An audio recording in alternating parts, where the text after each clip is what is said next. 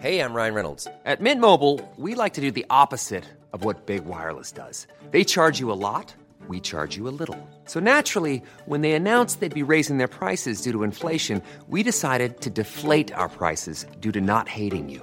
That's right. We're cutting the price of Mint Unlimited from $30 a month to just $15 a month. Give it a try at mintmobile.com slash switch. $45 upfront for three months plus taxes and fees. Promo rate for new customers for limited time. Unlimited more than 40 gigabytes per month. Slows. Full terms at mintmobile.com. Finanzas personales. Un espacio para resolver todas las dudas sobre cómo cuidar y hacer rendir mejor tu dinero. Al emprender un negocio es importante posicionar nuestra marca de modo que sea reconocible a simple vista, pues diferenciarla hará que tenga mayor ventaja competitiva en el mercado. De eso hablaremos en este episodio de Finanzas Personales y nuestra experta en emprendimiento, Carla Rojas, nos dará todos los detalles de los siete puntos claves para lograrlo. ¿Cómo Hola, estás. Carla? Todo muy bien. Como bien decías, hablaremos respecto a lo que puede diferenciar una marca, que va desde temas muy tangibles hasta temas intangibles y por lo cual de hecho se crea el tema de brand equity, que ya abordaremos después y también pues hablaremos de siete aspectos importantes que van a diferenciar tu marca y que le llamaremos elementos en este caso. Claro, tenemos que recordarle a nuestros escuchas que crearle personalidad a una marca y estudiar el mercado son algunos de los puntos claves de los que nos vas a dar más detalles. Y esto nos funciona para que los consumidores puedan relacionarla con ella. Cuéntanos acerca de estos puntos básicos que debe saber todo emprendedor.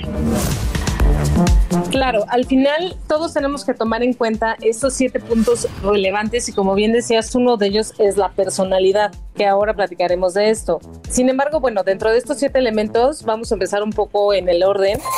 Y la primera es que debe ser fácil de recordar. ¿Esto qué es? Hay que ayudar al cliente a que distinga rápidamente tu marca y puede ser obviamente a través de un nombre, a través de una tipografía, a través de un color, de un jingle, por ejemplo, también. Y entonces esto genera que disminuya su disonancia cognitiva, lo cual significa que no entre en duda. La segunda sería la parte de ser significativa. Esto es, tiene que ser significativo respecto a lo que va a vender. En marketing también dividimos los productos y servicios con base en categorías. Y estas categorías, evidentemente, tienen que ir alineadas a lo que estás vendiendo. Por lo tanto, si estás vendiendo refrescos, pues bueno, tienes que cuidar que esa parte transmita esa parte significativa. Tiene que ser agradable, es decir, verbal y visiblemente debe ser estética y llamativa.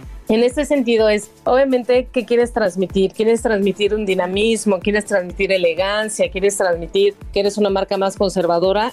El poder de transferencia es el cuarto elemento. Este elemento habla de los aspectos culturales que debes de cuidar, es decir, el nombre de tu marca tiene que ir en un sentido respecto a lo que vendes y también respecto a una parte de respeto en el mercado en el que vas a estar. Por lo tanto, tienes que cuidar en qué mercado vas a entrar y si es que vas a ir con alguna marca, con un nombre que vaya en sentido opuesto al valor de ese mercado, pues tienes que revisar muy bien que no contraponga ese sentido y por lo tanto tienes que cuidar ese poder de transferencia. El quinto elemento es la adaptabilidad. Es decir, tienes que ser una marca dinámica en el sentido de que puedas estarte adaptando a los cambios. En este punto hay varias marcas que han sobrevivido a través del tiempo, como lo puede ser Nike, como lo puede ser Adidas, Chanel, que han tenido aspectos importantes de cambio no tan significativos, lo cual significa que siguen en permanencia del mercado, en posicionamiento y en la mente del consumidor. Sin embargo, se han ido adaptando a las cuestiones de mercado. Y por último está el sexto elemento que es el protegible. Habla sobre el tema de qué tan protegida va a estar tu marca. Muchos emprendedores se lanzan al mercado, que bueno, está bien, sin embargo, tienen que cuidar aspectos en cuanto a que su marca no esté ya ocupada por alguien más y algunos elementos que también pueden proteger, como el caso, por ejemplo, de Ferrari, que tiene su color rojo protegido y que nadie más puede utilizar ese color. Por lo tanto, aquí en México existe el INPI, que es el Instituto Mexicano de la Propiedad Intelectual, y en el cual pueden hacer el registro de su marca para que pasando el tiempo, obviamente esa marca que ya logró posicionarse, permanezca. Porque si, si no, puede suceder que muchas veces a los tres años de estar operando resulta que la marca no es viable porque no estuvo protegida, porque a lo mejor tuvo conflictos con otra marca y tiene que ir para atrás todos los esfuerzos.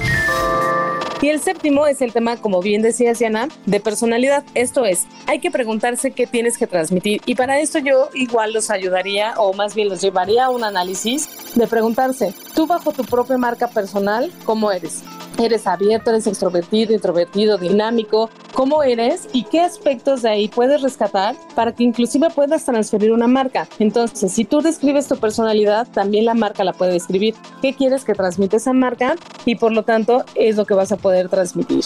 Es fundamental que todos los emprendedores sigan estas recomendaciones para no llevarse sorpresas ya que instauraron su marca, ya que tienen un logotipo y que lo lanzaron al mercado. También hay que recordarles que la marca pues es el medio de comunicación que vamos a tener con los clientes, es lo primero que van a ver y lo que van a identificar para lograr eh, nosotros también posicionarnos. Y también es importante ver lo del diseño y el logo como ya lo comentabas, ¿no? También la paleta de colores que se utilizará para que podamos crear esta conexión. ¿Qué otras ventajas nos ofrece tener clara nuestra marca? Claro, bueno, aquí por supuesto en el tema de ventaja es el tema de que te van a reconocer rápido, vas a disminuir el tema de disonancia cognitiva en el consumidor, lo cual es decir, que quitas dudas, entonces quieres llevar al consumidor a que ejecute rápidamente y se lleve tu producto. Pero aquí también algo muy importante es el tema de la ventaja competitiva y esta te puede diferenciar en un sentido de propio servicio, de cómo es el desempeño de tu servicio, de tu, de tu producto, por la parte de costo y por la parte de nicho.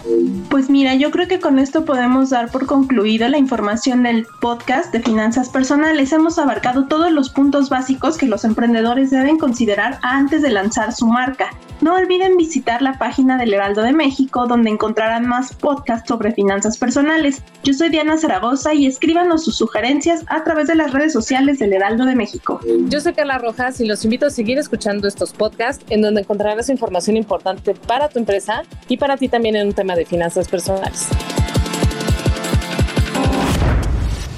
Finanzas personales. Aprende cómo cuidar y hacer rendir mejor tu dinero. Escucha y descarga un nuevo episodio cada 15 días en todas las plataformas digitales del Heraldo de México.